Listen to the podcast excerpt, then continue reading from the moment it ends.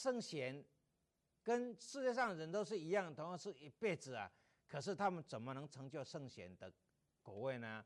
就是呢，他们活出呢，他们生命哈的价值，他们没有虚度光阴，没有白来一趟啊。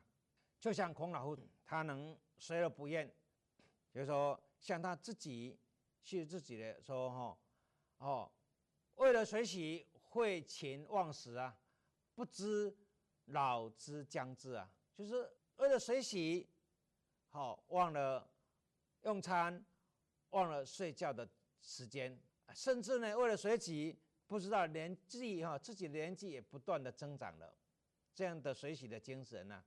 人人如果要这样的水洗的精神，那每个人他都一定是不平凡的。还有他能毁人不见，我们才从儒家思想啊，尤其从伦理当中哦，他对世界上的人，只要是有碰到的机会哦，或者是有人请教他的话机会，他都一定啊不厌其烦的来教导人这样的精神。还有呢，因材施教。我们就说，在伦理里面的为政篇里面，不同的人来问这个孝道，啊，他回答的都不一样的，因为个人的心性不一样，个人的心哦年龄心性不一样啊，所以他给的答案都不一样的。就像孟夷子问孝啊，孔老夫子回答跟他说无为啊，那他的学生樊迟驾着马车子。那孔老子就告诉他学生说啊，孟孙来跟我问这个孝道啊，我跟他说无为。那换子说，那老师说啊，无为是什么意思啊？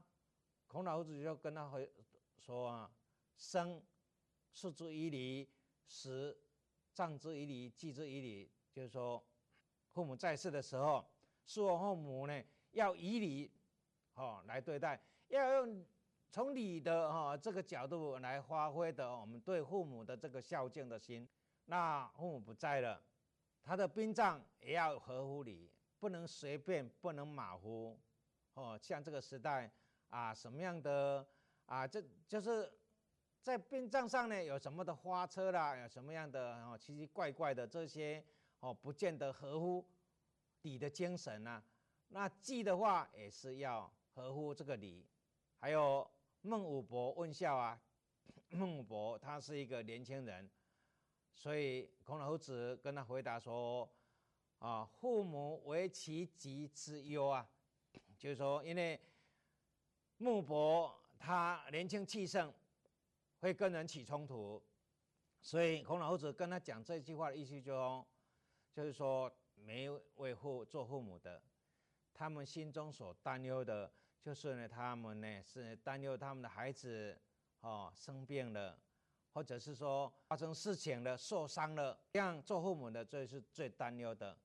有的人他做父母的哈，孩子生病了，甚至受伤了，他都愿意呢牺牲他自己的生命呢，来祈求说愿意呢换回他的孩子哦能哈变好，能身体恢复健康啊。那只有他的学生哈，只有来跟他问孝道。孔老子回答说：“亲之孝者，是谓能养。”现在的人都认为他说：“哦，能奉养父母，这样就是尽孝了。”可是他说：“至于犬马，就像人有养狗啊、养马、养这些小动物啊，这能有样啊？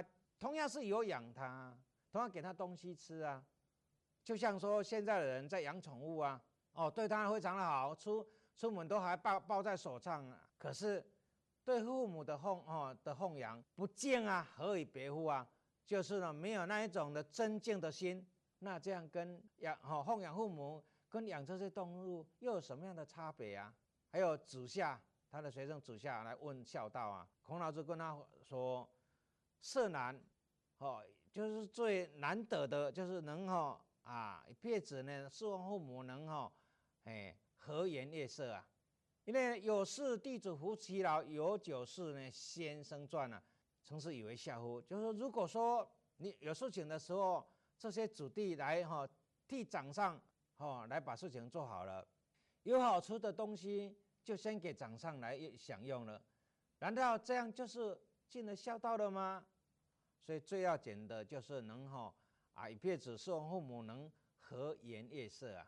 还有孔老子能有教无类，他不会说啊，这个学生他的家庭环境好或者不好啊，来就不来教育他。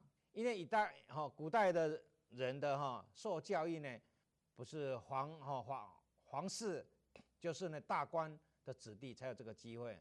所以孔老夫子呢，就是呢开创平民教育哈的第一位啊。他不会说学生家庭环境好。哦，富裕或者是家庭环境贫穷，哦，而来有所分别。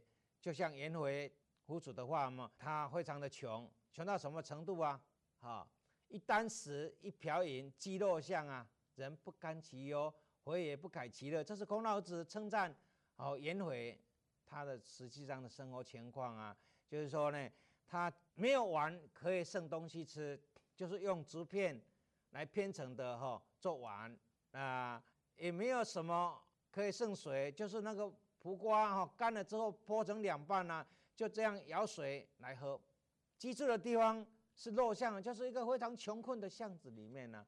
但是生活在这种情况之下，一般的人都会感觉很忧愁的。但是颜回呢，他有道啊，所以不改其乐，所以呢，他能有教无类啊。也因为他这样的付出，所以成就了万世师表，让世界上人尊奉他。为正式哈诸圣先师啊，像国父孙中山先生，他一辈子为革命、为救国来奔走，四十年如一日啊。纵然呢失败了一次再一次的失败，经过了十次的革命才成功，而且就在他生命的最后一刻，他还是没有忘了要和平奋斗救中国，所以让华人世界呢。来尊重他哦，一生国父。再来哈，就像文天祥，他被严金所俘，被关在那个哈地下室里面呢。但是呢，不管怎么样的欠劫哦，当时的元朝的君王哈，怎么样的欠劫，他都是不投降的哈。所以他做了正气歌，在他就义的前一天。他在衣衣带上哦写的这个赞词：“孔曰成人，孟曰起义，唯其意尽，所以人治。读圣贤诗，所随何事？而今而后，视己无愧啊！”成人就从《伦理》的卫灵公篇里面哈，孔老子说呢：“注事人人，无求生以害人，有杀生以成人。”意思就是说，一个坚持不会因为哦为了保全自己的生命而放弃了这个人道，反而是因为会保全这个人道、仁慈的这个人道呢而放弃了他的生命。那起义呢，就是在孟子的告子上篇里面，孟子说：“夷我所欲也，熊掌亦我所欲也，两者不可以得兼，舍夷而取熊掌者也。生。”亦我所欲也，亦亦我所欲也，两者不可得兼，舍生而起义者也。意思就是说，鱼跟熊掌都是我所希望得到的。如果不能哈两个一起都能得到的话，那我宁愿放弃鱼而来追求熊掌。那生命跟道义都是我所希望得到的。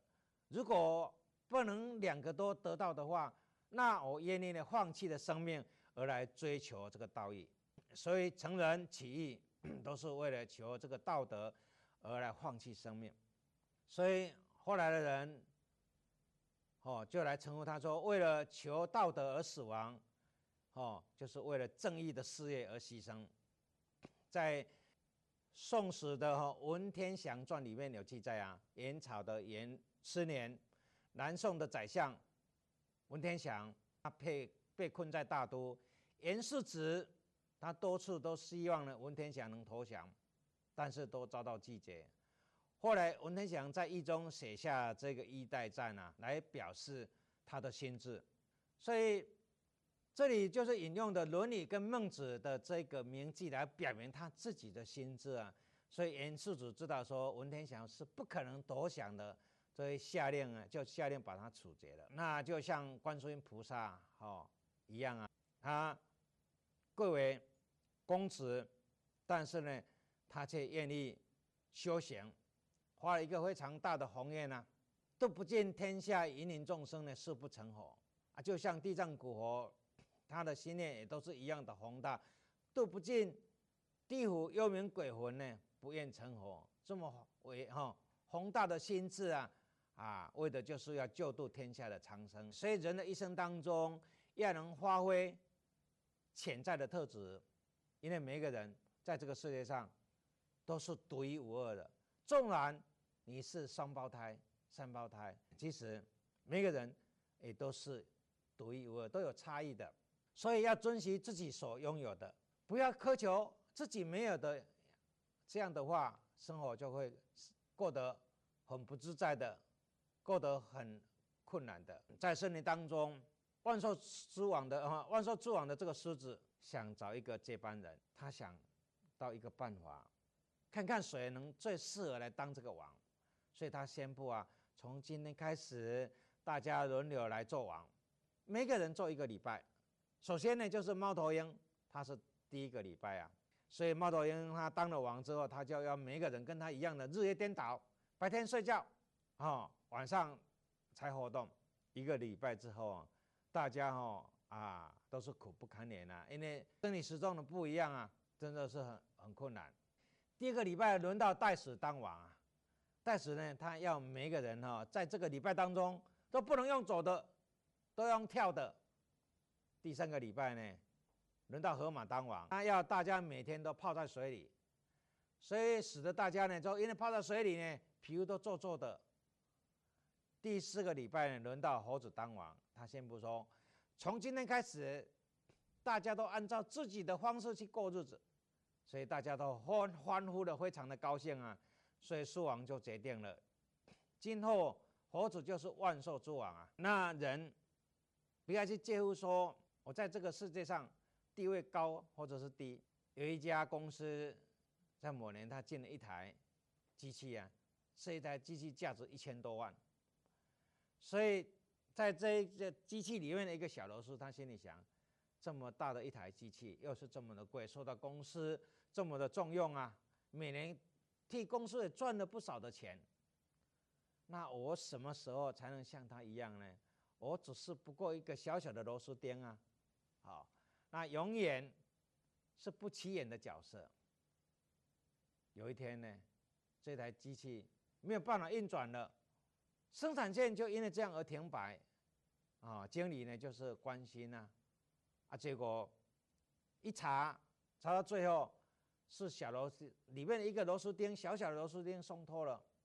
这个时候，这个小螺丝小小螺丝钉啊，心里想着说：原来我还是很重要的。大机器如果没有办法哈，它是不可能离开我的。所以再优越哈，再珍贵的大机器啊，都同样呢少不了一颗小小的螺丝钉啊。所以，只要每个人在自己的岗位上尽到自己的本分，这样的人生就是很不平凡的。所以，平凡当中呢，来展现呢不平凡，要能首先要能哈散播快乐，独乐乐呢不如众乐乐啊。所以自己要能把自己的快乐跟别人分享，来服务这个群众啊，这样等于就是代表上天。来照顾哈人群是一样的天使，所以这个天使是蛮有意义的哦。我们要能哈有这样的精神来服务人人群，一个修道人不但自己要能度自己，还要能呢度化众生。因为己利利人，己达达人，自己要能哈站立起来，哈啊能同样的自己要能使别人能站立起来，啊自己能做到。而且要能帮助来引导别人，同样能做到啊，这样才能大家共同的去分享，所以能度人，度能度化这个众生，这样心中所得到的喜悦，比你赚了很多的钱还是更快乐的。